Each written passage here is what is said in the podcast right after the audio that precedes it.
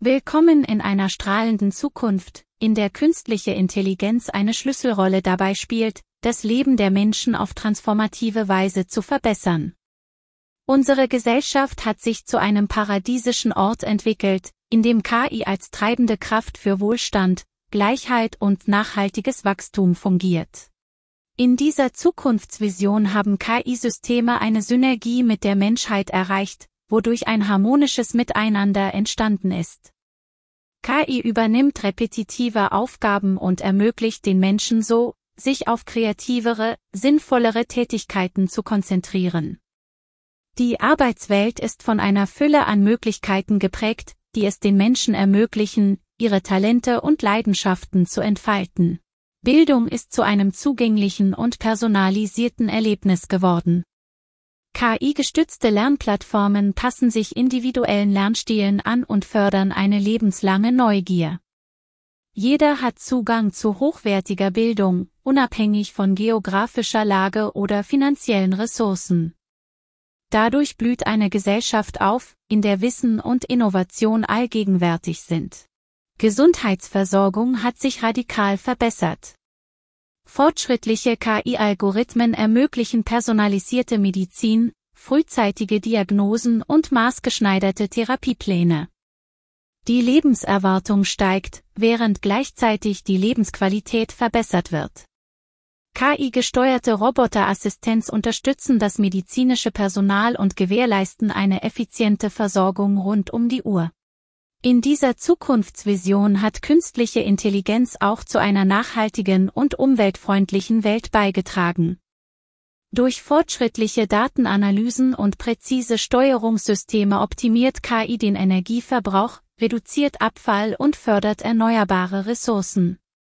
Städte sind grüne Oasen, in denen intelligente Verkehrssysteme den Verkehrsfluss optimieren und Emissionen minimieren. Die sozialen Beziehungen werden durch künstliche Intelligenz nicht ersetzt, sondern vertieft.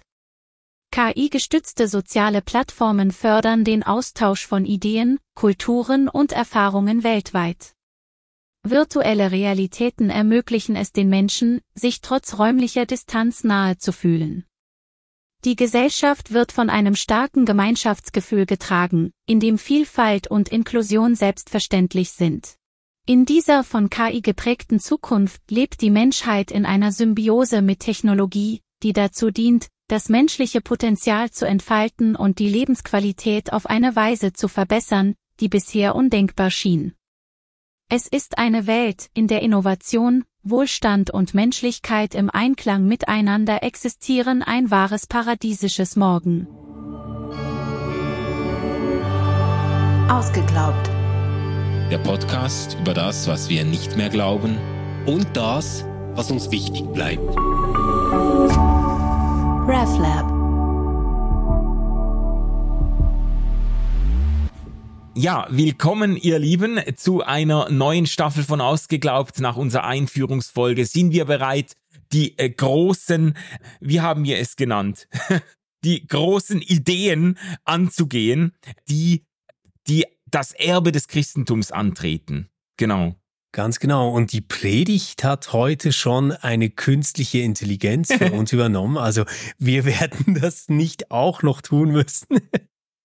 Manu, kannst du kurz etwas sagen, wie ist dieser Einstiegstext entstanden? Ja, ich habe einfach ChatGPT gefragt äh, oder gebeten, mir eine Zukunftsvision zu beschreiben einer Gesellschaft, die durch künstliche Intelligenz verändert wurde. Und das hat die KI dann ausgespuckt. Und hast du gesagt, eine positive Zukunftsvision ja, das, oder das irgendeine? Hab ich, das habe ich gesagt, ja. Eine, eine Welt, die durch KI positiv verändert wurde. So, okay. ja. Ja. Und dann hat sie dieses wirklich wahrhaft, diese paradiesische Utopie einer, einer, einer perfekten Symbiose von Mensch und KI ja. die sich in allen Lebensbereichen auswirkt. Also es ist ja schon schön zu lesen. Ich hätte eigentlich noch den Auftrag geben sollen, mir noch ein Bild davon auszuspucken, das noch zu zeichnen. Ja, und ich meine, ganz spannend wäre gewesen, eine dystopische Perspektive auf das Zusammenspiel von Welt, Mensch und KI auch noch auszuspucken, weil das scheint ja im Moment so ein bisschen der Streit oder die Unsicherheit zu sein. in der wir uns alle befinden, wenn man über KI nachdenkt. Gibt ja das eine Lager, das wirklich vom Land, in dem Milch und Honig fließen, spricht. Und das andere Lager, das sagt, na ja, ihr Menschen werdet wie Ameisen sein, die dominiert werden und letztendlich vielleicht sogar ausgelöscht oder mindestens domestiziert werden durch KI. Ja. Und ganz spannend finde ich dabei, wenn man es mit neuen Technologien zu tun hat, dann sind ja die Lager normalerweise ziemlich klar verteilt. Also es gibt die Entwicklerinnen und Entwickler, die große Chancen sehen. Mhm. Es gibt die Wirtschaft, die Freiheit braucht, um diese Chancen zu monetarisieren. Es gibt die Politik, die soziale Teilaspekte von diesen neuen Technologien bedenken will. Und es gibt die Ethik, die irgendwie Chancen und Risiken abwägen will und meistens ein bisschen vorsichtiger ist als die Entwicklerinnen und Entwickler, als die Wirtschaft und auch natürlich als die Experten das oft sind, die, die da wirklich auf die Chancen blicken. Das ja. ist bei der KI anders. Bei der KI kann man diese Grenzen so nicht ziehen. Da haben wir wirklich namhafte Teilhaber an KI-Technologien, KI-Tools, Entwickler, die warnen, die im letzten Jahr, also Ende des letzten Jahres, sogar ein Moratorium gefordert haben. Genau. Um an KI-Systemen weiter zu forschen, weil sie gesagt haben, das ist eine zu große Gefahr für die Menschheit. Ja, und das ist schon bemerkenswert. Da haben auch viele aufgehorcht. Also das hat auch Elon Musk unterschrieben und, äh, und ganz viele prominente Figuren dieser großen Tech-Konzerne. Da haben viele aufgehorcht, wenn quasi die Vordenker und Vorreiter, die Visionäre einer KI-Zukunft sagen, Leute, Handbremse, ein paar Monate Entwicklungsstopp. Wir müssen zuerst äh, die Regulatorien hochfahren. Wir müssen zuerst die Spielregeln definieren, sonst läuft uns das hier aus dem Ruder. Da haben dann schon einige auch so äh, leer geschluckt und gedacht, ja, aber Moment mal, es ist natürlich dann in zweiter Instanz sind dann auch gewisse Verdachte aufgekommen, dass vielleicht ein Elon Musk auch heimlich damit gespielt hat, dass äh, die Entwicklung gestoppt wird, damit er umso eifriger äh, einen Entwicklungsvorsprung heraushandeln kann für sich oder dass man äh, damit das Potenzial von KI äh, öffentlich wirksam irgendwie auf den Scheffel stellen wollte, so im Sinne von Leute, wenn die alle sagen, das ist so gefährlich, dann, äh, das dann muss ein gigantisches Potenzial ja. sein, oder? Ja, genau. genau. Aber lass uns doch vielleicht zunächst mal ganz kurz drüber sprechen, was jetzt so in der letzten Zeit passiert ist, dass KI überhaupt zu so einem Riesenthema geworden ist. Und dann gehen wir vielleicht mal der Seite nach, die jetzt ganz stark die Gefahren betont, weil die tun das ja nicht alle aus denselben Gründen und das sollten wir mindestens kurz ein bisschen kartografieren, was da Gründe sind, um diese Gefahren zu sehen und dann aber auch auf die Chancen eingehen, äh, ja. ähm, die KI bieten könnte und was da die Ideen sind. Ja, gerne. Äh, vielleicht lass mich doch zuerst noch einen kurzen Bezug zu unserer Staffel herstellen, damit, damit auch klar wird, warum wir jetzt hier über KI sprechen. Wir haben letztes Mal versucht, so eine Schneise zu legen und zu sagen, wir möchten in dieser Staffel die großen Ideen oder einige große Ideen für eine Welt nach dem Christentum besprechen. Große Ideen, die das Potenzial haben, unsere Lebenswelt so zu prägen, wie es das Christentum einst äh, getan hat und die ein Stück weit auch eine Lücke ausfüllen oder vielleicht äh, neue, äh, neuen Sinn stiften, neuen Verständnishorizont stiften und so weiter. Und die KI passt eigentlich in diese Staffel oder in diese Reihe der großen Ideen, weil sie nach dem Verständnis vieler zumindest eben nicht nur einfach jetzt eine technische Neuerung ist, die die man irgendwie sinnvoll einsetzen kann oder weniger sinnvoll, sondern weil sich damit doch auch ganz große Hoffnungen und Visionen und dann auch ganz große Ängste und Dystopien verbinden, die eben wirklich alle Bereiche unseres Lebens umgreifen. Deshalb sind wir auch eingestiegen mit dieser von der KI selbst erzeugten Zukunftsvision, die auch deutlich macht, wie die KI eben sämtliche Lebensbereiche des Menschen potenziell beeinflussen, prägen, bestimmen kann. Also äh, insofern passt äh, das Thema KI jetzt auch für Leute, die sich für Technik und Digitalisierung nicht wahnsinnig interessieren, passt in diese in diesen Staffelgedanken. Genau. Ja. Ich selbst bin natürlich kein KI-Experte. Ich glaube, das sind wir beide nicht. Nein. Aber ich habe ja in der Vorbereitung auf unseren Podcast gelernt, dass KI bis vor gar nicht allzu langer Zeit, also ich würde jetzt mal sagen bis vor zwei Jahren, eigentlich sehr wenig mit dem zu tun hatte, was jetzt heute diesen großen Hype auslöst. Mhm. Also diese Large Language Tools, die es gibt, die basieren ja auf einer Technologie, die eigentlich ja bis vor kurzem eher so ein bisschen ja bei den Nerds angesiedelt war in diesem ganzen KI-Bereich, nämlich diese Idee von Deep Learning. Mhm. Das heißt also, es geht um KI-Technologien, die selbst nicht nur Muster erkennen können, sondern selbst Muster erstellen, die sie erkennen wollen danach. Und das ist so diese große Neuerung. Um, um das vielleicht ein bisschen deutlich zu machen, eine klassische KI, wie wir sie schon lange kennen, zum Beispiel aus Fotosoftwares, die unsere Fotos nach Orten oder nach Gesichtern oder whatever mhm. gliedern können.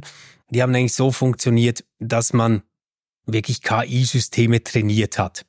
Das einfachste Beispiel, das für die Erklärung immer wieder verwendet ist, ist, eine KI muss zwischen Hunden und Katzen unterscheiden. Ja. So, und was man jetzt macht, ist, man labelt einen Datensatz mit Katzen und einen Datensatz mit Hunden und lässt das iterativ immer wieder durch und gibt die Fehlerquote an und das läuft durch und durch und durch und durch. Und irgendwann erkennt die KI zu einem ganz, ganz hohen Prozentsatz, dass das jetzt Katzen sind und nicht Hunde. Und dann hat sie das geschafft und kann eingesetzt werden. Mhm. Das ist mhm. so dieser klassische Fall, den man hatte. Jetzt das, was, was neu dazugekommen ist, ist, dass diese KI nicht mehr eine Unterstützung braucht von uns, um dieses Muster zu erzeugen, um zwischen Katzen und Hunden zu unterscheiden, sondern dass sie selbst fähig ist, Muster zu bilden, nach denen sie unterscheiden kann. Und das hat natürlich einen gigantischen Einfluss auf das, was wir dann mega beeindruckend gesehen haben bei ChatGPT 3.5 vor allem, das so vor einem knappen Jahr rausgekommen ist und das ja wirklich für Furore gesorgt hat. Also ja. Also plötzlich konnte man Chats haben mit diesem ChatGPT, wo man wirklich das Gefühl hatte, ah, da sitzt echt jemand, der nicht so doof ist wie Siri. Mhm. Ja, genau. da gäbe es jetzt viele Siri-Geschichten. Das habe ich nicht verstanden. Das ist ja verdammt nochmal. Ich, genau. ich schon, ruf mir Peter Meyer an. Rufe, rufe Susi Baltenschweiler an. ja, was? ja, genau, genau. Habe ich gestammelt oder was? Ja, genau. ja, ja. Und da, ja, da war ja ChatGPT wirklich. Erstaunlich. Also von der Erfahrung, die man als Nutzer damit machen konnte, war das einfach ein Quantensprung. Sowas gab's noch nicht. Und ich ja. weiß noch, wir haben telefoniert, als wir das ausgetestet haben. Ja, ja. Und wir waren beide hin und weg. Ja, voll. Ja, voll.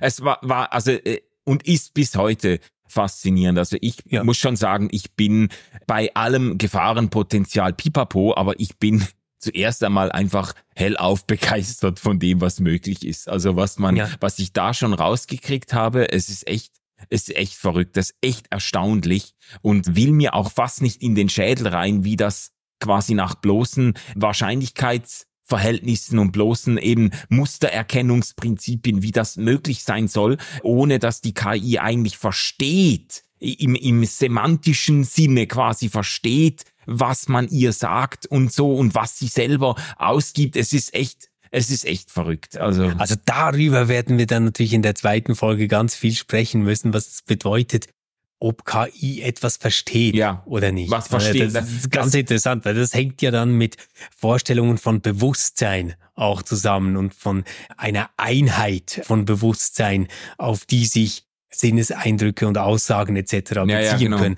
Aber lass uns vielleicht mal mit denjenigen einsteigen, die jetzt anders als dein wunderschöner ChatGPT-Text, den wir am Anfang vorgelesen bekommen haben, nicht von einer rosigen Zukunft, von einem goldenen Zeitalter ausgehen, sondern die sagen würden, ja, es handelt sich tatsächlich um eine gewaltige Innovation, aber Freunde, das war die Atombombe auch. Mhm. Und ich, ich glaube, da kann man schon gute Gründe auch finden, warum Menschen vor KI und dieser Technologie warnen.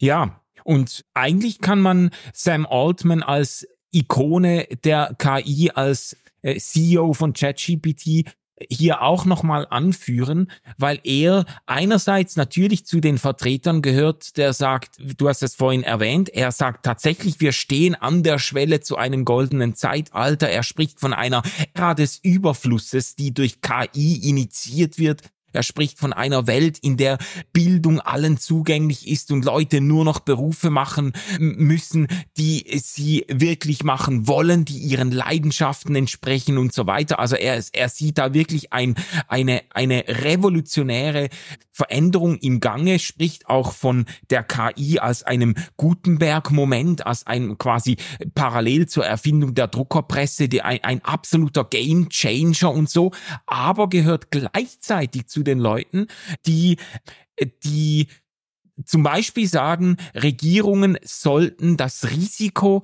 des Aussterbens der Menschheit durch die KI zu einer ihrer höchsten Prioritäten machen. Ja. Also das ist auch so ein bisschen ambivalent.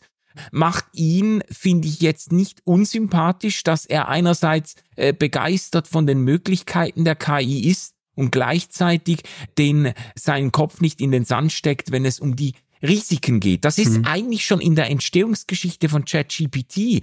Äh, das ist, wenn ich das richtig verstanden habe, ist das ein Motiv für die Gründung dieser Firma, die ja als Non-Profit Organisation Open AI. Open AI als Open Source quasi äh, aufgesetzt wurde die Idee war, wir können diese gewaltige, mächtige Technologie nicht einfach in die Hände irgendwelcher finanzgierigen Unternehmen geben, sondern müssen das zum Wohle der Gesellschaft aufsetzen und, und nicht einfach schon dem, dem, wie sagt man, dem Raubtierkapitalismus vorwerfen als, als Beute, so. Aber auch nicht einfach Regierungen überlassen. Oder? Ja. Die, die Idee ist quasi wie, wir, wir müssen diesen Code offen halten. Es muss allen zugänglich sein, damit wir verhindern können, dass nur eine Regierung oder nur ein Unternehmen mhm. äh, diese mächtige Technologie besitzen wird.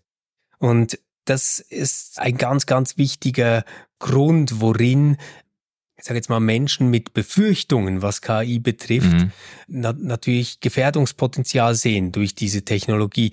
Weil man einerseits sagen kann, naja, es sind ganz genau fünf Firmen global, die Ressourcen, Know-how und Technologie haben, um so etwas wie Large Language Models zu, zu betreiben. Mhm. Und diese fünf Firmen sind bei weitem nicht alle so gestrickt, dass man sagen könnte, na ja, das sind irgendwie philanthropische Stiftungen, oder? Und dann gibt auch immer wieder den Verweis, wenn man mit den KI-Skeptikern spricht, die, die sagen, naja, schaut euch doch mal sämtliche wichtige Entwicklungen an, die in den letzten Jahrhunderten gemacht worden sind. Wo wurden sie denn eingesetzt? Mhm. Also natürlich man Sprengstoff auch gebraucht, um Tunnel zu graben, aber das ist jetzt nicht unbedingt der wesentlichste Teil des Einsatzgebietes von, von Sprengstoff. Ja. Ne? Oder Lasertechnologien, die natürlich im Militär ganz, ganz wichtig geworden sind. Satellitentechnologien, mhm. die im Militär ganz, ganz wichtig geworden sind. Also immer diese Ambivalenz von technologischen Möglichkeiten und tatsächlichen Einsatzgebieten, die dann bedrohlich sein können. Und die Frage ist natürlich, wem gehört diese Technik? Wer mhm. kann den Zugang zu dieser Technologie erlauben oder verschließen? Welche Regierungen haben darauf Zugriff? Welche militärischen Systeme können damit gefüttert werden? Und eine ganz, ganz große Thematik im Moment sind natürlich diese ganzen Spionagetools, die es gibt, die weltweit eingesetzt werden gegen Dissidenten, gegen Menschen, die Aufstände planen wollen oder auch nur regierungskritisch sind oder in einer E-Mail einem Freund sagen möchten, dass sie mit dem Präsidenten nicht einverstanden sind. Also da haben wir natürlich wirklich Möglichkeiten zu einer umfassenden Überwachung, wie es das noch nie gegeben hat. Ja, und eben diese Möglichkeiten sehen auch ausgewiesene Experten der Branche und warnen davor, dass das äh, kann man eigentlich nicht genug betonen, dass selbst die großen Nerds und Visionäre da sagen Leute, also es gab ja diese, es gab eine Kampagne, Campaign to Stop Killer Robots und es gab eine, eine Unterschriftensammlung, wo sich ganz maßgebliche Tech-Pioniere versammelt haben, um dafür zu kämpfen, dass die KI nicht in Waffensystemen und in kriegerischen Zusammenhängen gebraucht wird, was natürlich völlig naheliegend ist. Und da sind ja auch längst entsprechende Forschungsprogramme unterwegs und so, dass man natürlich äh, eben äh, Drohnenkriege, KI gesteuert und so, das ist alles äh, an, wie sagt man, das ist an der, an der Schwelle zur, zur Massentauglichkeit des Zeugs. Also ja mittlerweile schon so, dass Ziele KI-basiert ausgewählt werden. Also wenn, wenn wir jetzt Flugdrohnen haben, die dann Bodenaufnahmen machen, dann haben wir genau diese Mustererkennungstechnologie, mhm. die schon eingesetzt wird, um Ziele zu detektieren. Was im Moment verboten ist und international geächtet ist, ist die KI. Ich mache jetzt AirTags, selbst Entscheidungen treffen darf mhm. darüber, ob da jetzt ein Angriff ausgelöst wird oder nicht. Ja. Technisch möglich ist es natürlich. Ja bereits jetzt. Und ich glaube, das ist, das ist so diese Schwelle, die uns als Mensch immer wieder unheimlich ist, dass wir Technologien haben, die Möglichkeiten bieten, die so gewaltig, aber auch so zerstörerisch sind, dass wir uns da selbst Grenzen setzen müssen. Das Beispiel, was immer aufkommt, wenn man über solche Technologien spricht, ist die Atombombe. Mhm. Die Atombombe, die, ja, jetzt war gerade Oppenheimer oder ein großer ja. cineastischer Erfolg, ähm, die Möglichkeit der Selbstauslöschung des Lebens auf diesem Planeten ja. bietet und die wirklich eine ernste Bedrohung ist. Und ich glaube, so unsere Generation hat es gerade nicht mehr wirklich miterlebt, aber dieser Schrecken des Kalten Krieges, wo man sich wirklich gefragt hat, kommt es da zu einem Erstschlag, kommt es ja. nicht zu einem Erstschlag, dann das Gleichgewicht des Schreckens. Und ich glaube, das ist halt bei KI nochmal viel, viel subtiler weil es nicht diese eine Bombe, nicht diese eine Detonation mhm. gibt, zu der man es nicht kommen lassen darf, sondern es gibt viel, viel niederschwelligere, abgestufte Entscheidungen, die getroffen oder nicht getroffen werden können. Mach ja. nur ein kleines Beispiel. Was ist besser daran, wenn die Drohne, die in Afghanistan einen Warlord ins Visier nehmen soll, noch durch einen Menschen, der in den USA sitzt, gesteuert wird an einem Joystick oder wenn die das Ganze autonom KI-basiert verrichten kann. Mhm. Und, und ich würde sagen, naja, ob besser oder schlechter, darüber können wir streiten. Aber es ist wichtig, erstmal festzustellen, es macht einen riesen Unterschied, ob ein Mensch noch diesen Knopf drücken muss oder ob man sagt, naja, entschieden haben wir, dass diese Mustererkennung gut genug ist und jetzt verrichten die Drohnen mal ihren Dienst. Ja, ich finde das noch interessant, dass du sagst, das macht einen riesigen Unterschied. Ich denke, äh, für mich macht es, für mich macht es vor allem dann einen Unterschied, wenn, wenn man sich irrt im in dieser Zielerkennung. Wenn man dann merkt, oh, das war ja gar nicht der Warlord, sondern das war irgendwie ein, ein keine Ahnung, ein afghanischer Bauer, der sich de, dasselbe Schnauzerl rasiert hat oder so. Und jetzt ist der draufgegangen, dann kannst du sagen, dann trägt, das ist, einerseits kann man sagen, es ist viel härter, wenn ein Drohnenpilot die Entscheidung getroffen hat und danach merken muss, das war ein Fehlurteil. Äh, ich habe den die falsche Person umgelegt, dann lebt er möglicherweise mit dem Trauma ein Leben lang. Andererseits kann man sagen, wenn das automatisiert wird, dann ist es umso ent entmenschlichter der Vorgang, dann ist es, dann trägt keiner mehr die Verantwortung. Dann mhm. ist irgendwie, ja gut, dann, ja, dann hat halt irgendwie ein Team von Softwareentwicklern, hat dann halt die KI irgendwie suboptimal programmiert oder so. Aber ob die dann schlaflose Nächte haben deswegen, es ist dann irgendwie keiner mehr verantwortlich dafür, was da passiert. Und das, das ist, sind ja auch ein bisschen Ängste, die sich damit verbinden, dass dann irgendwo Dinge eine Eigendynamik bekommen und Dinge durch KI entschieden, bestimmt werden, die ganz schwierige Folgen haben für Menschen, äh, ohne dass irgendjemand zur Rechenschaft gezogen werden kann. Mhm. So. Ja, ich glaube auch, es ist schon ein wesentlicher Bruch auch mit dem, was man bis jetzt so unter Roboterethik versteht und, und was die Grundlage dieser Idee ist. Es geht ja zurück auf die Asimovschen Gesetze. Ja. Die sind, die werden jetzt ja auch immer wieder zitiert, wenn man drüber spricht und das erste Gesetz lautet ja, ein Roboter darf kein menschliches Wesen verletzen oder durch Untätigkeit zulassen, dass einem menschlichen Wesen Schaden zugefügt wird. Ja.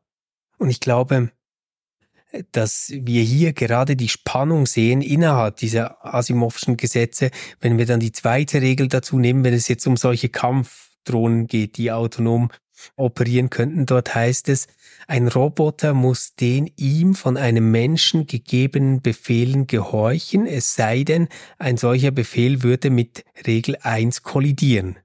Mhm, Wenn man das ja. jetzt ernst nehmen würde, dann würde es heißen, naja, der Roboter, und eine Drohne wäre ein solcher Roboter, dürfte eigentlich diesen Tötungsbefehl gar nicht ausführen. Ja, genau. Und da sind wir natürlich weit davon entfernt. Das lösen wir einfach damit, dass Menschen diesen Abzug drücken. Also Menschen äh, verantworten das im Moment noch. Nur, was heißt das denn genau? Menschen verantworten das. Und da sind wir auf einer ganz interessanten Spur der Verantwortungsdiffusion. Also wer ist denn jetzt dafür verantwortlich, dass die Drohne den tödlichen Angriff in Afghanistan startet. Mhm. Ist das der Oberbefehlshaber, der die Strategie festgelegt hat? Ist es die Programmiererin, die die Mustererkennung programmiert hat? Ist es der Unteroffizier, der den Befehl gegeben hat, genau, genau diese Mission auszuführen? Oder, oder der ist Technik, es der Typ, der, der den Pilot, Knopf drücken der, muss? Ja, genau, genau.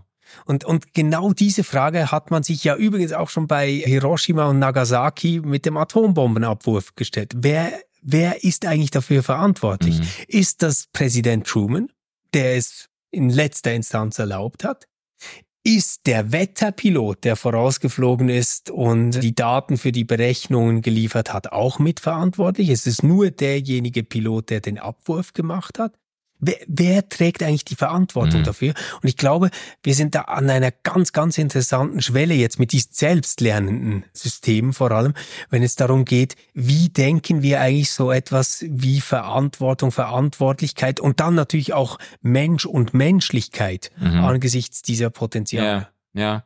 Vielleicht ist das ein guter Zeitpunkt, um, ich habe mir das mal so ein bisschen zurechtgelegt, die Einschätzung von KI. Und ich glaube, man kann mindestens drei so Spek Spektren auf tun. Man kann sagen, es gibt in der Einschätzung von KI, gibt es im Blick auf die Bedeutung ein ganzes Spektrum. Es gibt Leute, die dem fast keine Bedeutung zugestehen, die sagen, das ist ein Riesenhype, da wird ein Theater gemacht um irgendwelche stochastischen Papageien und so, das wird, das wird, das wird äh, längst nicht diese disruptiven Veränderungen aus lösen, wie man sich das vorstellt und so. Und dann gibt's andere, die sagen, nee, das ist wahnsinnig bedeutend. Man könnte auch sagen Unterschätzung und Überschätzung, obwohl Überschätzung auch schon eine Wertung ist. Vielleicht ist es nicht Überschätzung, vielleicht sind wir, genau, vielleicht sind wir wirklich jetzt da, wo man sagen muss, das ist eine enorm bedeutende, einschneidende Entwicklung. Da werden wir die Menschheitsgeschichte, wenn sie noch tausend Jahre fortgesetzt wird, wird man zurückschauen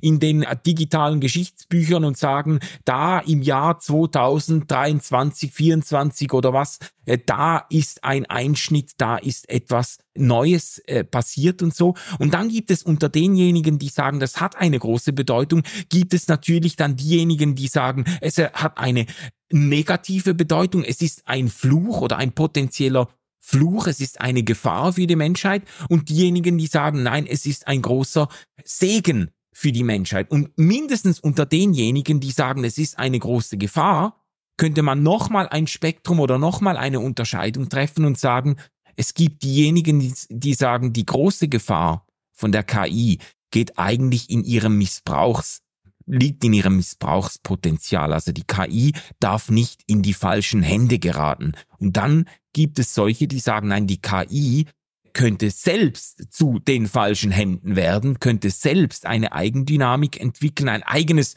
Wesen, ein eigenes Bewusstsein entwickeln. Da sind wir dann natürlich auch sehr stark geprimed von unzähligen Filmen, die wir schon gesehen haben. Hollywood hat das Thema ja seit Jahrzehnten bedient. Also Auf ganz charmante Weise zum Beispiel dieser wunderschöne Film Free Guy. Ah, ja gut, ich habe jetzt natürlich mehr an die Dystopien gedacht. An die Dystopien so, ich bin gedacht, ja mit Terminator ja. groß ja, geworden. Ja. So Skynet, das habe ich natürlich als kleiner Junge schon gekannt. Das ist so die Horrorvision jetzt wir übergeben der KI die, die Kontrolle, die wird das regeln und dann merkt die KI, nee, ich mache das selber und das Beste für diesen Planeten ist, wenn man die Menschheit ausrottet. Ja. Und das wird ja durchdekliniert in, in, in 100 Filmen, in denen einfach die KI quasi rogue geht und ihre eigenen Wege und dann zum, zum Schaden der Menschheit. Der Free Guy ist, glaube ich, ist... Free Guy ist eben mit einem sehr positiven, wie soll ich jetzt sagen, ja, Menschenbild oder KI-Bild oder ja. whatever. Und, und da, da geht's um eine Figur in einem Computerspiel, die ein Non-Acting Character ist. Ja, ja. Und dieser Non-Acting Character äh, liegt aber einer künstlichen, selbstlernenden Intelligenz zugrunde und macht dann eine Persönlichkeitsentwicklung durch, will mhm. neue Dinge ausprobieren und entwickelt natürlich dann tatsächlich ein Bewusstsein und es wird dann ganz spannend. Aber ähm, was, was ich jetzt mal mitnehme von deiner Dreiteilung, wenn ich dich richtig verstanden habe, sonst korrigier mich. Das erste wäre quasi, eine Gefahr lauert darin, dass wir es mit einer so radikalen Innovation zu tun haben, dass wir noch gar nicht überblicken, was auf uns zukommt. Ja. Punkt zwei wäre, es könnte einzelne mächtige Menschen geben, die diese technologischen Möglichkeiten so missbrauchen, dass sie zum Schaden der Menschheit sind. Mhm. Und Variante drei wäre, die KI selbst könnte zu einem Supersubjekt werden, das einem eigenen, uns dann widerstreitenden Willen folgt und den auch durchsetzen ja, kann. Genau.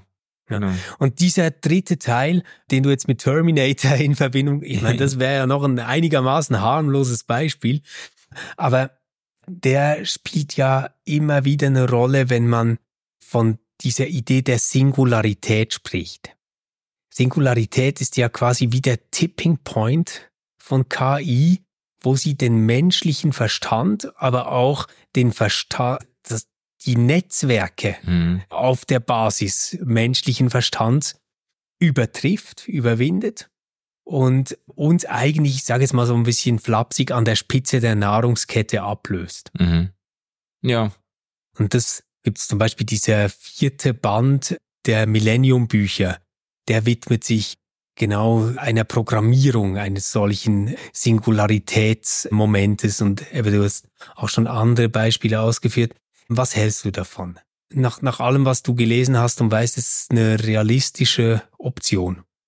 Also ich würde ich würd so sagen, mir fehlen tatsächlich die tiefen Einblicke in die technische Funktionsweise von KI, von diesen KI-Systemen, um zu beurteilen, ob wirklich irgendeine Gefahr besteht, dass eine KI sich verselbstständigt und ob man jetzt von Bewusstsein spricht oder nicht, das könnte ja auch einfach sein, dass man einer KI, keine Ahnung, das, die ganze Stromversorgung, die ganze Ver Verkehrsampelregelung und weiß nicht was anvertraut und dann plötzlich merkt, ja shit, jetzt die KI, die dreht irgendwie durch, die reimt sich irgendwas zusammen und, und äh, verursacht keine Ahnung, ganz fatale Autounfälle und Stromausfälle und weiß ich was, das wäre ja auch schon jenseits der äh, Bewusstseinsgrenze, wäre das irgendwie ein Horrorszenario. Ich kann das nicht so gut beurteilen. Ich halte die Gefahr. Aber das wäre jetzt ein Unfall, oder? Das wäre nicht intentional. Ja, das, genau. Das oder intentional wäre ja, die KI verursacht Unfälle. Absichtsvoll Unfälle, weil sie einer Überbevölkerung vorbeugen will, genau, zum Beispiel. Genau, ja. Ich, ich, ich, ich glaube, die Gefahr, dass KI in die falschen Hände gerät, ist sehr viel näher, sehr viel realistischer und ist auch schon längst eingetreten. Also man, man muss nur mal schauen, wie viele Scam-Geschichten laufen über E-Mail und über soziale Medien und so, wo KI gesteuert Leute abgezockt werden, wo, wo Geld abgezogen wird und so weiter. Es, es gibt, es gibt äh, Fake Fake-Videos, Deepfake-Geschichten, das ist ja alles schon Realität. Also das, da muss man, da muss man sich gar nicht ausdenken. Und das ist KI in den falschen Händen, die ganz jetzt schon teilweise fatale Folgen hat. Also ich halte das für sehr viel, sehr viel unmittelbarer. Die andere Gefahr, dass KI jetzt ein Eigenleben entwickelt und dann zum Schluss kommt, dass der Mensch eben doch das große Virus des Planeten oder das große Krebsgeschwür ist, das man am besten komplett rausschneidet. I don't know. Ich verstehe, was du meinst, wenn du sagst, naja, die Gefahr menschlichen Missbrauchs liegt näher als diese Idee der Singularität und ja. alles, was sich damit verbindet. Ich glaube aber, dass das komplett unvergleichlich ist. Also wenn es so wäre, dass es zutrifft, dass KI ein eigenständiges Bewusstsein und einen Willen entwickelt, eigene Entschlüsse durchzusetzen. Und zwar jetzt nicht in einem bestimmten Bereich wie einem Schachspiel, sondern wirklich ganz generell in einer Einflussnahme auf die Welt. Ja. Das tun möchte. Dann wäre das natürlich sehr, sehr viel bedeutender als die Möglichkeiten menschlichen Missbrauchs. Weil das wirklich bedeuten würde, wir haben es mit einem Antagonisten zu genau. tun, der uns quasi als Supersubjekt, als Supernetzwerk entgegentreten ja, könnte. Wir haben ein quasi personales Gegenüber ja, jetzt genau. nicht. Und diese Idee halte ich wirklich für Humbug. Ich habe das für mega faszinierend gehalten und wirklich auch versucht zu verstehen, wie Menschen auf diese Idee kommen. Mehr als Folgendes habe ich nicht rausgefunden. Also die Idee ist, die Rechenleistung steigt exponentiell. Also das, was ja. Computer verarbeiten können.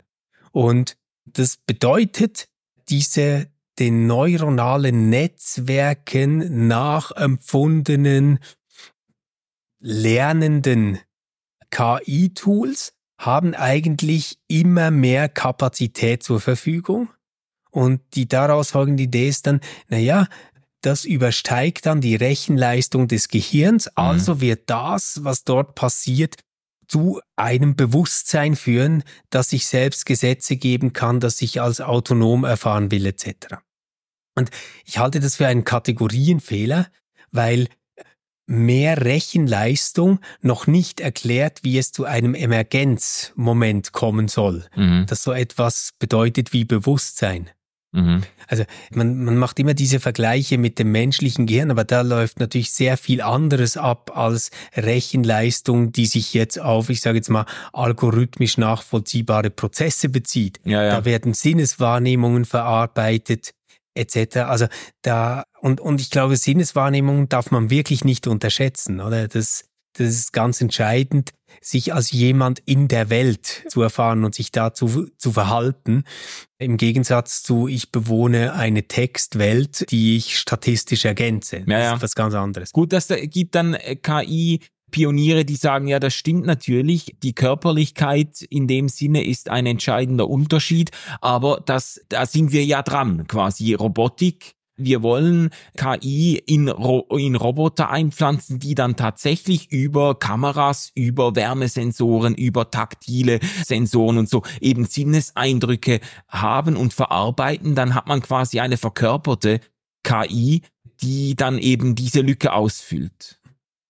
Ich, ich bin sehr skeptisch, weil ich noch nicht verstehe, wie das, was, was wir jetzt immer so selbstverständlich quasi neuronale Netzwerke der KI nennen. Mhm. Also sind hier wirklich streng genommen eben keine neuronalen Netzwerke. Es, es stimmt halt nicht, weil, weil wir noch lange nicht begriffen haben, wie neuronale Netzwerke wirklich funktionieren, oder? Mhm. Und, und wie, wie das Gehirn wirklich funktioniert. Da stehen wir ja erst am Anfang. Ich habe das Gefühl, dass wir es da mit einem ähnlich großen Rätsel, nicht einem unlösbaren, aber mhm. einem ähnlich großen Rätsel zu tun haben wie mit der Frage, was ist Leben? Da weiß ich auch, das hat irgendwas mit Kohlenstoff zu tun, es hat irgendwas mit Energie zu tun. Mhm. Und trotzdem, wenn ich diese Sachen zusammenbringe, schaffe ich kein neues Leben. Im Moment. Ja. Ich weiß nur, das sind mindestens notwendige Bedingungen. Ja. Ganz offensichtlich sind sie nicht hinreichend. Nicht hinreichend weil sonst könnten ja. wir Leben schaffen. Und ich ja. glaube, es ist ganz, ganz ähnlich mit Bewusstsein und Verstand. Mindestens im Sinne eines Verstandes, der so etwas wie Autonomie und Wille erlaubt. Aber ähm, das finde ich eben, ich finde das, da müssen wir vielleicht in der nächsten Folge nochmal nachhaken, weil das finde ich eben das Faszinierende an der Diskussion um künstliche Intelligenz dass sie uns an vielen Stellen richtiggehend in solche ganz grundsätzlichen, auch philosophischen und auch theologischen Debatten hineindrängt, weil sie uns zwingt zu fragen, was, was meinen wir genau, wenn wir von Bewusstsein sprechen, wenn wir von Leben sprechen, wenn wir von Sinneswahrnehmung, wenn wir von Denken und Verstehen sprechen. Und, äh, und eigentlich auch immer wieder deutlich wird, dass gerade durch die Errungenschaften der künstlichen Intelligenz auch so reduktionistische Begriffe oder reduktionistische Verständnisse, die wir haben von äh, Bewusstsein, von Leben und so weiter, irgendwo äh, aufgedeckt werden, weißt du, dass man da merkt, oh, aber ja, darüber würde ich dann gerne mit dir streiten in der nächsten Folge. Das, ja, weil, weil da habe ich wirklich eine ganz andere Position dazu. Aber lass, lass ja. uns das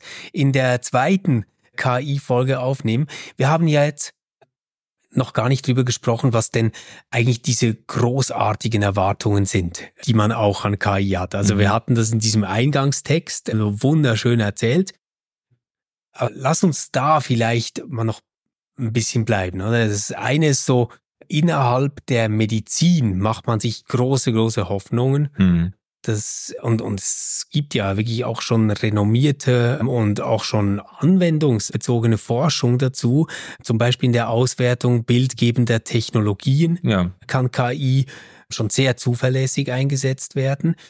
Auch in diagnostischen Verfahren, wenn es um psychische Erkrankungen geht beispielsweise. Mhm.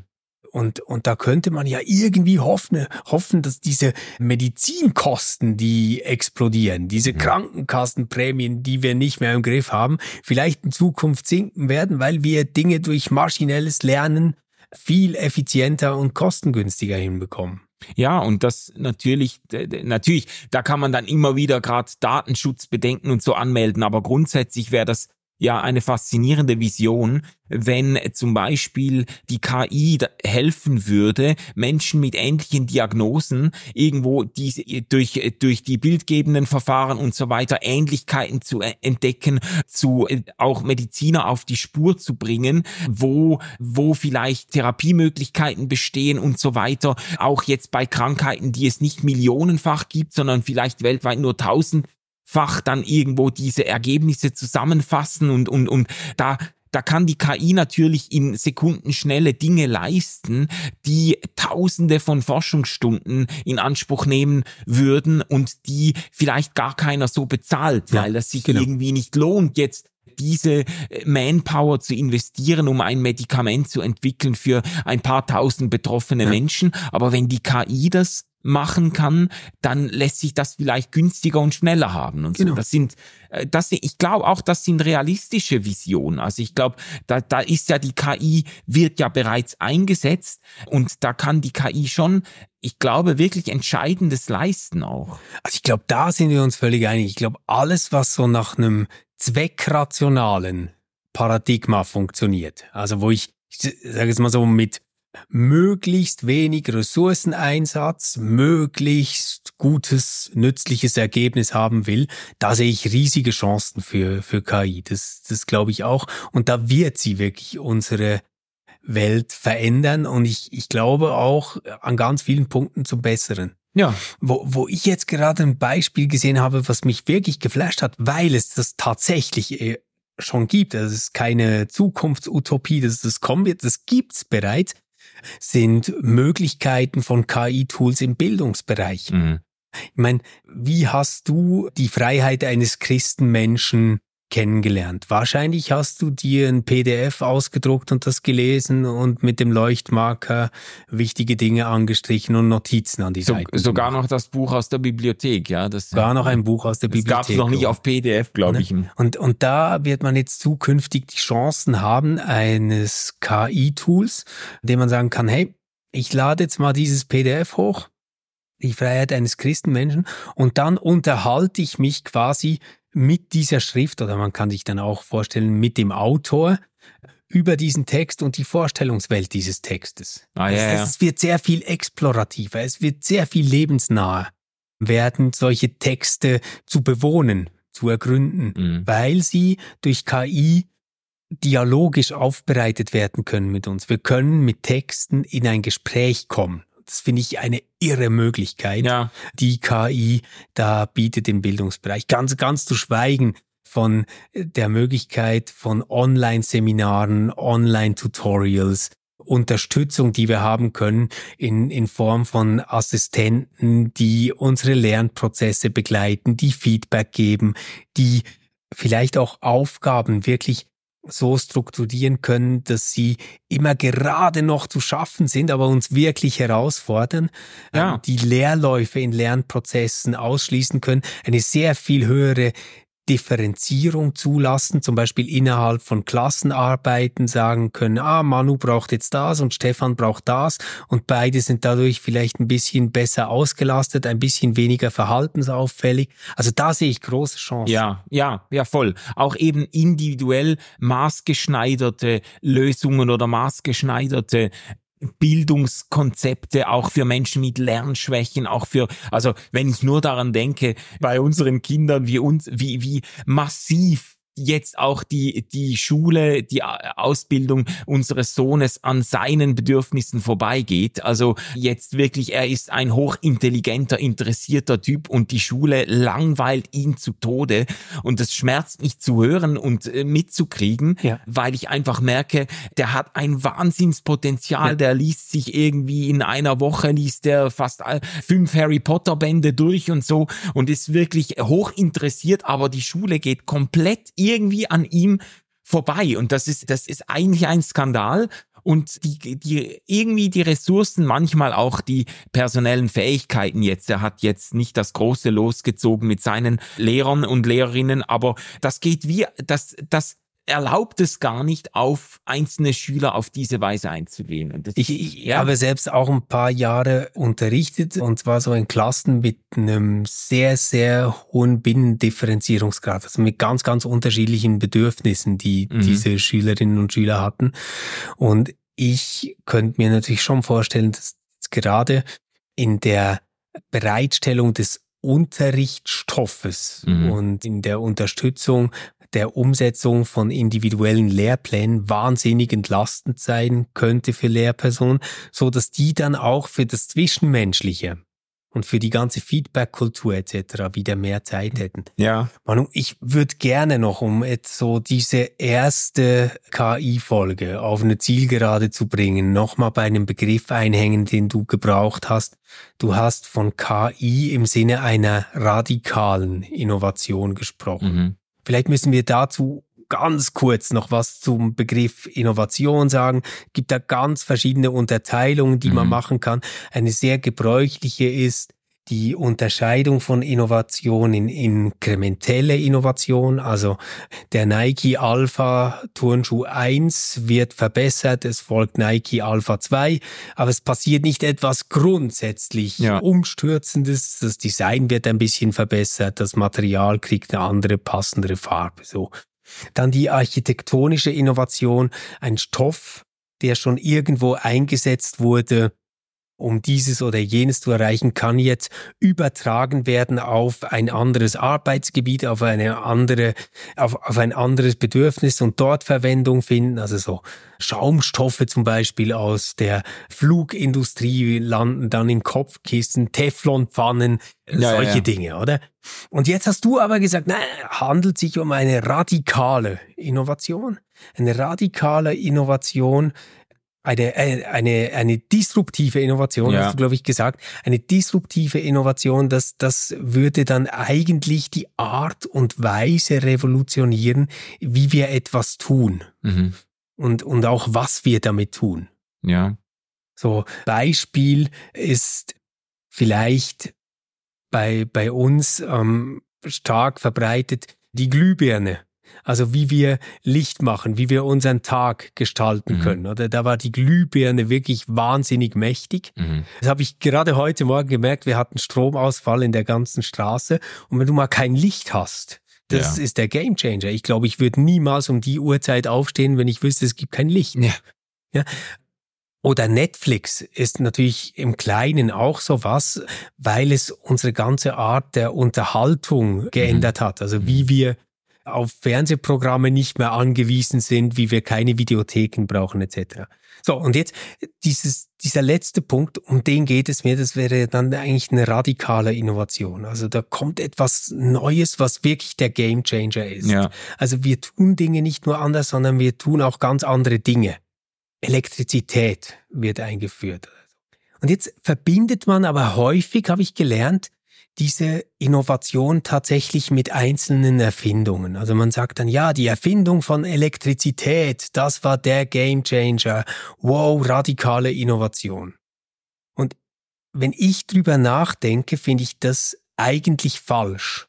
Ich frage dich jetzt ganz offen, wir haben es nicht abgesprochen, was würdest du sagen, war in den letzten 20 Jahren die wichtigste Erneuerung, die dein Leben verändert und geprägt hat?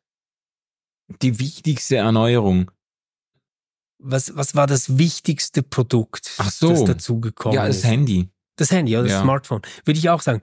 Das Smartphone ist eigentlich streng genommen für sich ja keine radikale Innovation.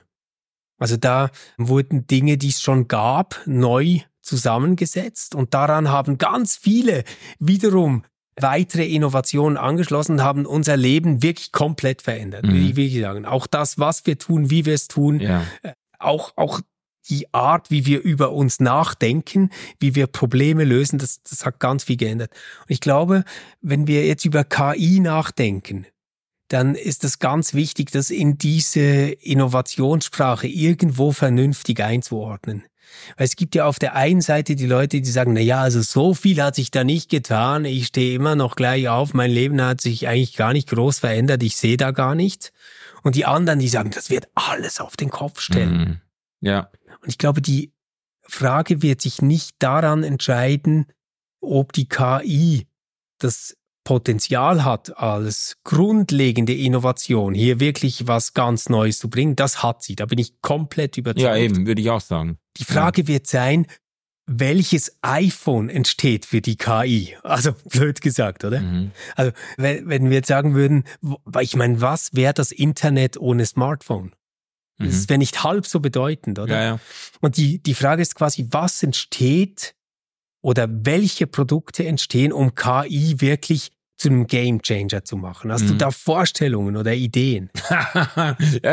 da fehlt mir vielleicht ein bisschen die Fantasie. Also wenn du jetzt irgendwie von Gadgets sprichst oder so, dass sich das irgendwo materialisiert, dass wir in 20 Jahren sagen, Leute, wisst ihr noch, als wir nicht wussten, was ein mm, Alpha Kappa Delta war und, äh, und jetzt ist das nicht mehr wegzudenken, weil wir damit die KI quasi in unseren Alltag integrieren und so. Ähm, kann, kannst du dich auch noch erinnern, als du deinen Kindern zum ersten Mal erklären musstest, dass das eine Zeit war, wo es kein Smartphone gab? Ja, ja. Und, ja, und wie sie dich angeschaut haben? Ja, wir haben ja bei uns diese Telefonzellen, die zu Bibliotheken umfunktioniert werden. Da sind dann Bücher drin. Auch, und dann fragen die Kinder, was ist das eigentlich? Und sagen, ja, genau. dann war mal eine Telefonzelle und so. Was ist denn eine Telefonzelle? Ja, da haben wir mit telefoniert. Ja, aber das kannst du ja mit dem Handy machen. genau. Ja, das gab's halt noch nicht. Genau. Ja, so, so, also ich halte die Wahrscheinlichkeit, dass wir in 20, 30 Jahren so von der KI sprechen und nicht verstehen können, wie, wie, wie wir das Leben eigentlich organisiert haben, bevor es das gab, die Wahrscheinlichkeit halte ich für sehr hoch ich kann jetzt, ich habe mir fehlt jetzt ein bisschen die Fantasie zu sagen, wo sich das jetzt im Alltag des äh, Otto Normalverbrauchers dann manifestiert oder in welchen Gadgets sich das materialisiert. die Zukunftsvision, die äh, wir, mit der wir eingestiegen sind, da, ich halte das für absolut realistisch. Also die, all die Bereiche, natürlich wird die KI in der Gesundheitsversorgung und in der Bildung und in der Frage, wie wir Ressourcen verbrauchen und, und so weiter und in der Klimaforschung und wo auch immer, natürlich wird die KI da äh, Entscheidendes leisten und, und äh, zu besseren Verhältnissen führen. Die Frage ist jetzt bei dieser Zukunftsvision werden sämtliche Risiken abgeblendet und es wird natürlich auch nicht, vielleicht können wir in der nächsten Folge darüber auch sprechen. Was natürlich auch nicht gesehen wird, da wird so getan, als ob die ganze Welt KI nutzen könnte. Aber die halbe, die, die Hälfte der Menschheit lebt eigentlich in Armut und hat noch nicht einmal Zugang zu Internet und Handy. Also inwiefern die KI diesen, diesem signifikanten Teil der Menschheit nützt, kann ich jetzt nicht sagen. Aber das dass die KI uns in ganz vielen Bereichen in den nächsten Jahrzehnten massiv weiterbringen wird, da habe ich eigentlich keinen Zweifel. Ich bin gespannt, welche Bereiche das sein werden. Ich, ich finde es immer so interessant, dass man bei der Klimaproblematik so auf die Chancen der KI verweist, als ob wir jetzt nicht wüssten, was wir tun müssten. Also was ich, ich finde zum Beispiel, wir brauchen keine KI, um herauszufinden, dass wir zu viele Tiere halten. Und ja, ja. Dass, dass wir zu viele Nahrungsmittel dafür brauchen, um Tiere zu ernähren, die wir danach essen. Und, mhm. und wie absolut ineffizient und blöd das ist. Ähm, dafür brauchen wir, glaube ich, keine KI. Da, da wird sie nicht der große Gamechanger sein, glaube ich. Was, was ich mir vorstellen kann, jetzt aus dem Umfeld, das ich halt ein bisschen kenne und wo ich drin arbeite, ist, dass die Art, wie wir Texte schreiben, dass, dass sich die komplett verändern wird. Ich meine, du leitest das RefLab hat sich das schon irgendwie niedergeschlagen? Schreibt ihr anders Texte als früher? Nutzt ihr jetzt schon KI, um Texte zu generieren oder euch Textbausteine zu liefern? Also wir haben damit experimentiert. Ich habe das auch immer mal wieder ausprobiert. Bin grundsätzlich sehr angetan von dem, was da kommt. Aber ich muss sagen, ich, ich, ich habe da innerlich noch nicht umgestellt. Ich vertraue meinen selbstgeschriebenen Texten irgendwie noch zu sehr oder habe das Gefühl, das ist ein kreativer Prozess, bei dem mir KI, die KI dann doch nicht wirklich so entscheidend weiterhilft. Oder wir haben das schon gebraucht, auch um irgendwie äh, Titel zu finden oder Werbeslogans oder so. Und da fand ich das eigentlich ganz hilfreich. Aber am, am Schluss des Tages, wenn, wenn ich jetzt einen Text verfasse, dann Vielleicht denke ich auch einfach noch zu wenig daran oder es muss ja auch ein gewisses Zutrauen wachsen, dass man die Tools im Alltag gebrauchen kann. So. Also für, für mich sind so kleine Dinge wie DeepL zum Beispiel, die wirklich ein Gamechanger sind. Das brauche ich ständig. Ich, ich merke, ja, ja. oder früher habe ich ja, aber früher habe ich DeepL zum Beispiel einfach dafür gebraucht, dass ich Dinge von Deutsch auf Englisch übersetzen kann, mhm. wenn ich das irgendwo vortragen muss. Ja. Da habe ich immer eine Rohübersetzung, die sehr, sehr gut ist. Also besser, als ich es könnte. Aber jetzt mittlerweile mache ich es wirklich so, dass ich auch Studien, wenn die auf Französisch sind oder so, dann lese ich die, weil ich einfach das ganze Dokument hochlade und eine super gute deutsche Übersetzung davon kriege. Mhm. Und ich glaube, dass unser Verhältnis zu Fremdsprachen, zu Fremdsprachigkeit sich da total ändern wird. Ja bis jetzt hätte ich immer gesagt, na ja, geht nicht mehr allzu lange und dann werden wir alle entweder Englisch oder Spanisch sprechen. Hätte ich so erwartet gehabt.